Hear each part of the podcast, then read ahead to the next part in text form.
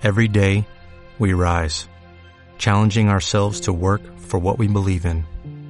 At U.S. Border Patrol, protecting our borders is more than a job, it's a calling.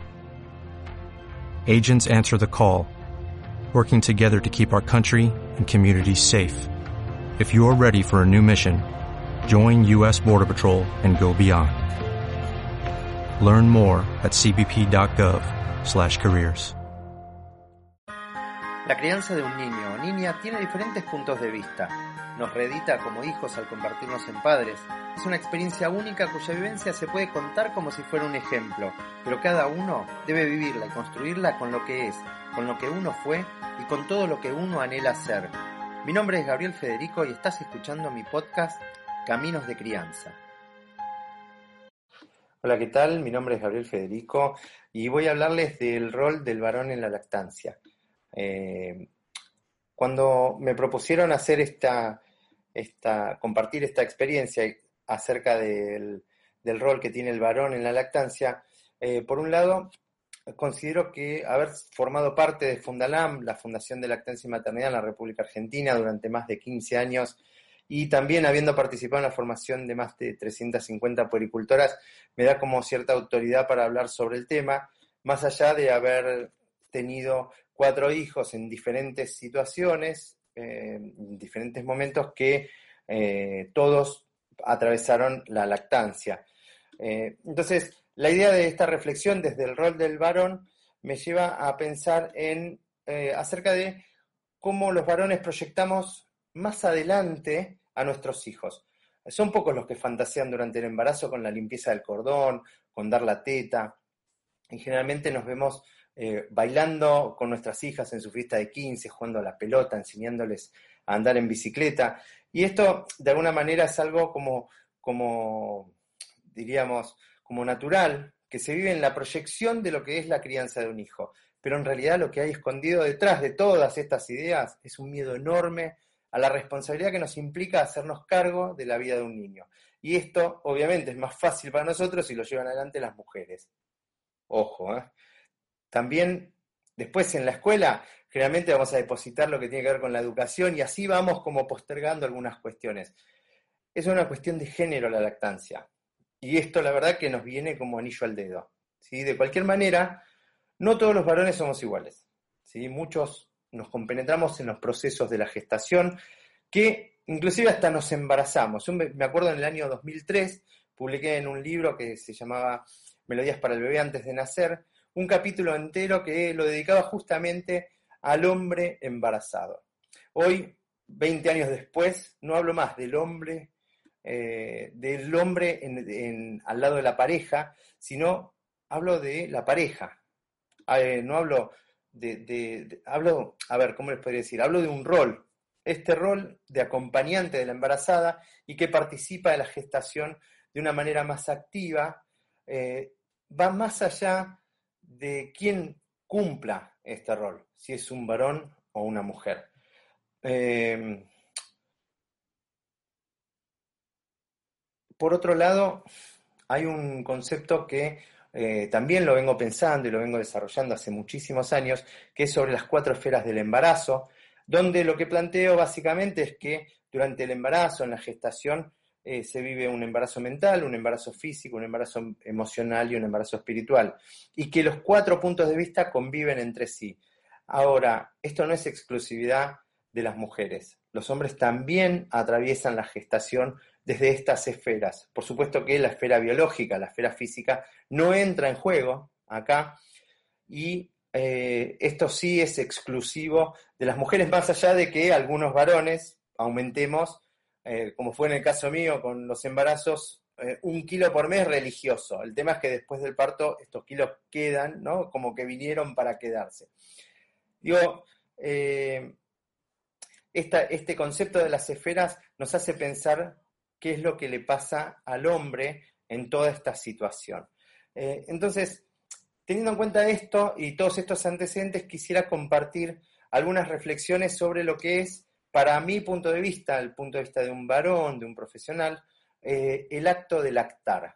Digo, el amamantamiento es mucho más que dar la teta a un bebé. eh, y es lo único que como humanidad, diríamos, tenemos en común. Es un acto instintivo, de supervivencia, es vinculante, que va más allá del contexto cultural, religioso o social. Está en todos, todos los niveles, todo el tiempo y a lo largo de toda la historia. Estuvo presente y permitió lograr que, que de la díada mamá-bebé sea más cuidada, sea protegida, eh, inclusive sea estudiada para encontrarse cada vez más beneficios al respecto. Entonces, lo que nos toca a los varones, obviamente, no es dar la teta, pero sí es proteger ese acto sagrado, preservando y haciendo todo lo posible para protegerlo. Tú como padre profesional, eh, ayuda a otros padres, a otros varones, a comprender la importancia de este acto a que se entienda que para poder involucrarse en esto hay que hacerlo desde niños. Y por ejemplo, si vemos a nuestros hijos, varones, varoncitos, eh, jugar con muñecas, no mirarlos raro, sino entendiendo que estos roles eh, se van construyendo con ejemplos, más que con las órdenes o, dichos, ¿no? Lo que le diga. Este, digo, un niño puede jugar el rol de papá con sus muñecas y, este, y en este juego como todo niño en el juego, va a incorporar una forma de pensar, de resolver las situaciones de conflicto, eh, y todo esto para lo que va a ser eh, su personalidad a futuro. Entonces, si tanto hablamos de crianza respetuosa, también tenemos que tener en cuenta todos estos aspectos. Eh, el rol del varón es fundamental como sostén, como sostén, como generador de clima adecuado para que la lactancia sea llevada a cabo, diríamos, eh, de una manera más sana, ¿sí? Tenemos que validar, tenemos que acompañar a la mujer si está lactando de manera espontánea en una plaza, en un ómnibus, en donde sea. No hacer comentarios fuera de lugar y si hay alguien que los hace y los escuchamos, hacer algo al respecto, no dejarlo pasar como si nada.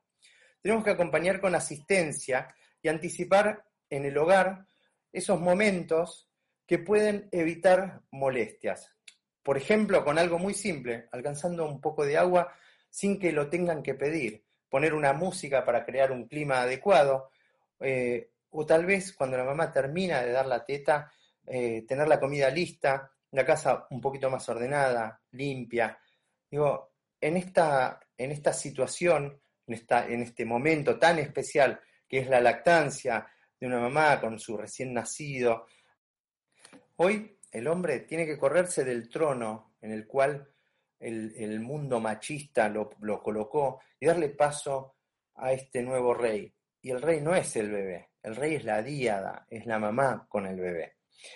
¿Sí? Ellos son los que van a captar nuestro foco de atención, el foco de atención del hogar. Entonces, eh, no tenemos que juzgar cuando vemos una mamá que da una mamadera, por ejemplo, a su bebé porque el acto de amamantar también puede ser algo difícil, doloroso. Inclusive algunas mujeres eh, por ahí hasta lo tengan contraindicado, eh, o nosotros no sabemos o no tenemos ni idea si dentro de esa mamadera no hay leche materna. Entonces, digo como para cerrar la idea de, esta propuesta y de esta invitación que tuve en la Semana de la Lactancia Materna para compartir eh, mi punto de vista,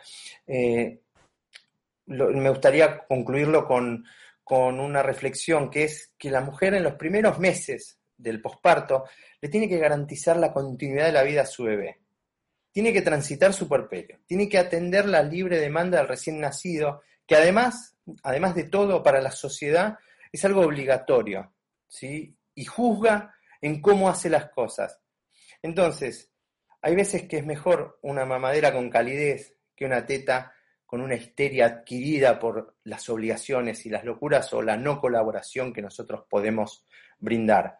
Por lo tanto, dentro de todo este contexto, el hombre va a tener que hacer, diríamos, cinco cosas. La primera, involucrarse, educarse, colaborar, sostener y la última, la más importante, no joder. Muchas gracias. Acabamos de escuchar Caminos de Crianza, un podcast dedicado a la historia y actualidad de temas relacionados con la infancia, el embarazo, la paternidad y la crianza.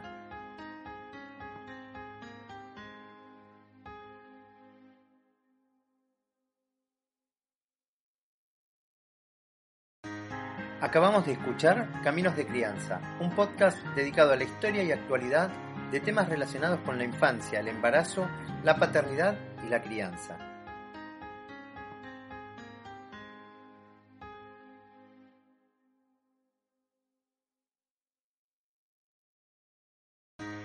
Acabamos de escuchar Caminos de Crianza, un podcast dedicado a la historia y actualidad de temas relacionados con la infancia, el embarazo, la paternidad y la crianza.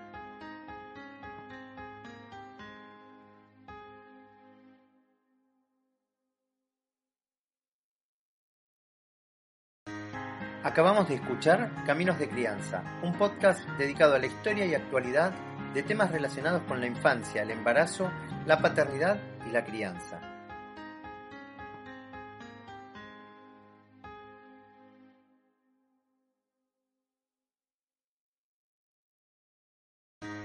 Acabamos de escuchar Caminos de Crianza, un podcast dedicado a la historia y actualidad de temas relacionados con la infancia, el embarazo, la paternidad y la crianza.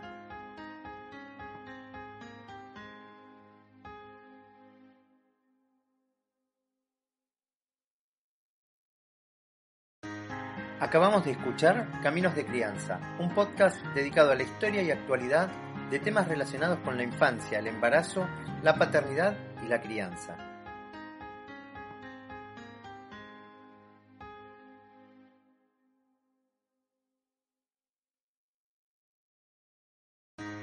Acabamos de escuchar Caminos de Crianza, un podcast dedicado a la historia y actualidad de temas relacionados con la infancia, el embarazo, la paternidad y la crianza.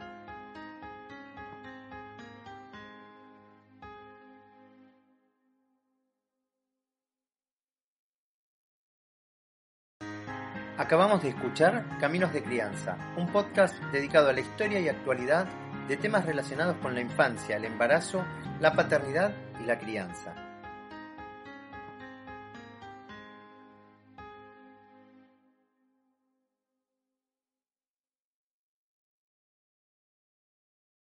¿No se merece tu familia lo mejor? Entonces, ¿por qué no los mejores huevos? Ahora, Egglands Best están disponibles en deliciosas opciones. Huevos clásicos, de gallina libre de jaula y orgánicos de Egglands, que ofrecen un sabor más delicioso y fresco de granja que le encantará a tu familia. En comparación con los huevos ordinarios, Egglands Best contiene la mejor nutrición como 6 veces más vitamina D, 10 veces más vitamina E y el doble de omega 3 y B12. Solo Egglands Best. Mejor sabor, mejor nutrición, mejores huevos. Visita egglandsbest.com para más información.